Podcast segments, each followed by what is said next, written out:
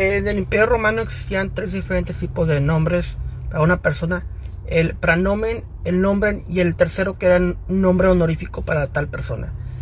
El apóstol Pablo tenía dos de ellos. Eh, su pranomen o su nombre de pila era Pablo o Paulos en griego. Y su nomen, el cual hacía referencia a su etnia, al pueblo al que pertenecía, era eh, Shaul o Saúl en español.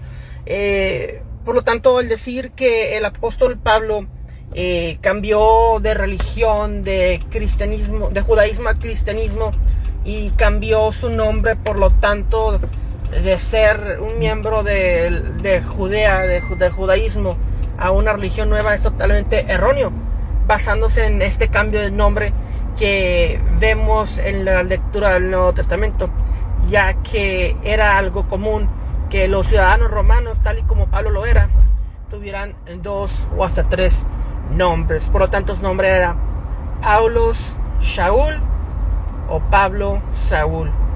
No que haya cambiado de religión, sino que esto era parte de la cultura y de cómo se llevaban los nombramientos en el imperio romano. Shalom, shalom. Pablo nunca dejó de ser judío, siempre permaneció dentro del judaísmo y era un judío creyente en Yeshua. Esta es la fe de los primeros apóstoles y es la fe a la cual debemos de regresar sabiendo nuestro nuestro estatus como gentiles mesiánicos, como gentiles creyentes dentro del pueblo de Israel, sin observar los 613, más observar lo que nos corresponde.